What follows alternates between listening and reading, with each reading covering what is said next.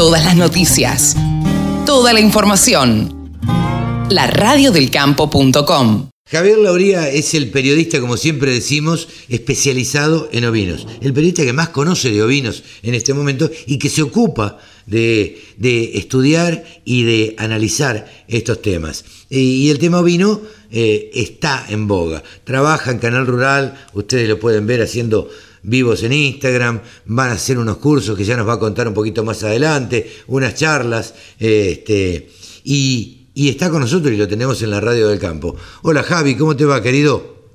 Carlitos, qué placer saludarte, qué lindo para, para conversar un poquito de ovinos. ¿Cómo estás? Pero muy bien, ¿vos? ¿Cómo anda todo? Bien, bien la verdad que interesado en, en, lo que se viene, lo que está pasando, eh, pero me refiero de ovinos, ¿eh? Me eh, refiero sin a duda. todo lo que, que va pasando. A propósito de esto, ¿van a hacer unas, unas charlas, algo así? ¿Cómo es esto? Contanos. Estamos preparando un ciclo de charlas, jornadas mensuales de charlas, ya que el año pasado hacíamos los vivos de Instagram Sí. eh, dos veces a la semana, lo cual te daba entre 9 y 10 charlas por mes. Lo vamos a compactar en un formato distinto, no va a ser como entrevistas, sino más bien disertaciones. Ajá. Alguno, alguno que me consultó me dijo, ah, vas a hacer un congreso. Y me asusté, fuerte la Claro. palabra. Hacer es medio fuerte. Claro. Claro, yo, yo prefiero decir un ciclo de charlas, Claro. este, más sencillo, pero con gente muy especializada en, en diferentes temáticas. Así que la idea es también conversar con gente de, todo el país. Diferentes temáticas referidas a ovinos. Exactamente. Ah, y quizás no están referidas a ovinos, pero van orientadas al ámbito ovino también. Ajá.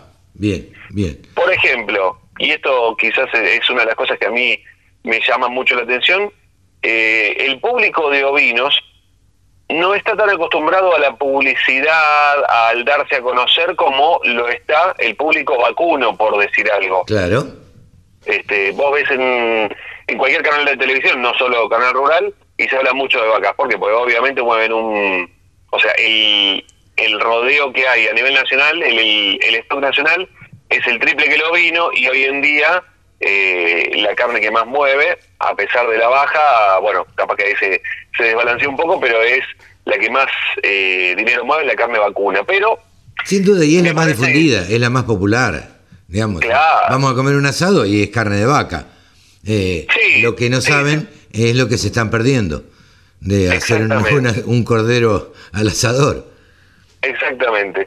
Y es por eso, Carlos, que, y a vos también te debe pasar seguramente, y a muchos que están escuchando, cuando tienen un contacto con alguien de una cabaña ovina eh, o un productor ovino que quiere darse a conocer, es como que quieren eh, invertir y el resultado ya. O sea, invierto hoy en una publicidad y mañana me tienen que venir a comprar el triple de, Y eso de animales es- que, que tengo. Es la mentalidad, lamentablemente es la mentalidad este, que queremos recuperar la plata que invertimos ya eh, y queremos ganar más de lo que corresponde a veces. Pero bueno, Claro. eh, es el, el ser argentino. Eso, sí, eso, eso es algo que, que muchas veces cuando uno no, no está tan, tan ducho con el tema, no digo que sea una ignorancia, sino que no es lo que frecuenta, eh, es más difícil. Entonces es uno de los temas que a mí me gustaría abordar en alguna de las charlas que vamos a ir organizando, la primera es el 8 de junio, me gustaría abordar el tema de publicidad, marketing, salir de, de las sombras, Claro. darse a conocer. Vos tenés ovejas, ok, ¿dónde las tenés? ¿Qué raza tenés? ¿Y qué querés contarle a la gente? Claro. ¿Qué te hace diferente? Bueno, el famoso storytelling. A ver, contar una historia en tres minutos, en cuatro minutos. Exactamente. Este, eso es, es- es muy importante que enseñarles a, a- a los productores agropecuarios, no que se hagan especialistas en publicidad ni, ni en marketing, pero que también es parte del negocio. También es parte del negocio. Así que Exactamente. es bien interesante eso. Sí, es la idea, porque me parece que está bueno para que sepan también cómo encarar eh, cada... mm, O sea, y esto pasa en cualquier disciplina, pero bueno, eh, me hablo mucho con gente de ovinos que siempre dicen, me llaman mucho y me dicen, che, quiero hacer publicidad, quiero dar a conocer, quiero lograr mejores valores porque quiero que me busquen más y... ¿Y cómo haces? O sea, el marketing hace que las empresas coticen, Claro. pero la publicidad lleva un tiempo, el darse a conocer lleva un tiempo, porque también hay temporadas de tus compradores que quizás no están presentes en los medios en los que vos eh, orientas tu publicidad. ¿Y qué tenés que hacer? Un poco más de publicidad o hacerlo más... Em, eh, me sale violenta la palabra, pero no es violenta, más agresiva, ahí está. No, más Una agresiva. más agresiva. una publicidad más Este, agresiva y además ir a los medios, investigar qué es lo que escuchan los productores agropecuarios. Exacto, ¿en Entonces, qué horario? E ir, a, claro, y en qué horarios, y, y ir a esos nichos y decirles, señores, la inversión la tienen que hacer acá. La inversión la tienen que hacer en la radio del campo. Totalmente, lo deberían hacer en la radio del campo, Claro. en este segmento. Ese, claro, en este segmento en el que hablamos todos los sábados ni nos ocupamos de los ovinos. Bueno, ahí tienen que invertir la plata. Eso hay que decirlo. Y en Guarino Producciones también, en Canal Rural. ¿no? Por supuesto, bienvenidos sean, y en las charlas semia también, porque es un momento donde se congregan, Claro. y acá está el secretito, donde se congregan los productores ovinos, y vos le querés vender a algún productor ovino, un criador ovino, y andá donde están, donde se congregan. Eh, claro. Sí, Así que el 8 de junio a las 18 horas es esa opción. Bien, bien. Ya lo daremos a conocer en la radio del campo más cerca de la fecha, lo reiteraremos y este y me encanta esta esta nueva iniciativa del que arranca el 8 de junio y vaya a saber cuándo termina. A fin de año terminará. Ya veremos cómo nos recibe la gente. De todo esto también siempre se aprende. Por supuesto. Eh, y tenemos, buscamos el feedback. Lo que más quiero ya es que sea el día, que sean las charlas, y lo que más quiero es el feedback de la gente, la devolución de la gente diciendo, no me gustó tal cosa, no me gustó tal otra, me gustó esto, traten de hacer esto. Para otro". corregir, Creo claro. que eso, exactamente, para dar un producto mejor cada en cada ocasión. Me encantó, me encantó la idea, me encantó la idea. Eh, hemos hablado de ovinos sin hablar de ovinos, Eh, porque esto va a tener que ver y va a repercutir mucho en la, en la crianza, en, en los que tienen cabañas, eh, en los que crían ovejas y lo tienen como negocio. Y, y de esto se trata, que aprendan, de aprender y de capacitarse, y esto va a ser muy importante. Eh, Javi, eh, así que te deseamos el mayor de los éxitos. Muchísimas gracias y por supuesto la invitación es abierta, va a ser virtual, por internet, eh, gratuito, Así que prepárense. Bien, hay que prepararse, preparar la computadora y eh, tener una buena conexión y, y- y disponerse a, a escuchar y aprender. Eh, ¿Te parece que vayamos a los, a los precios, Javi? Les cuento que esta semana en los mercados de lanas australianos se trabajó con una oferta de casi 50.000 fardos, de los cuales se comercializó el 88%.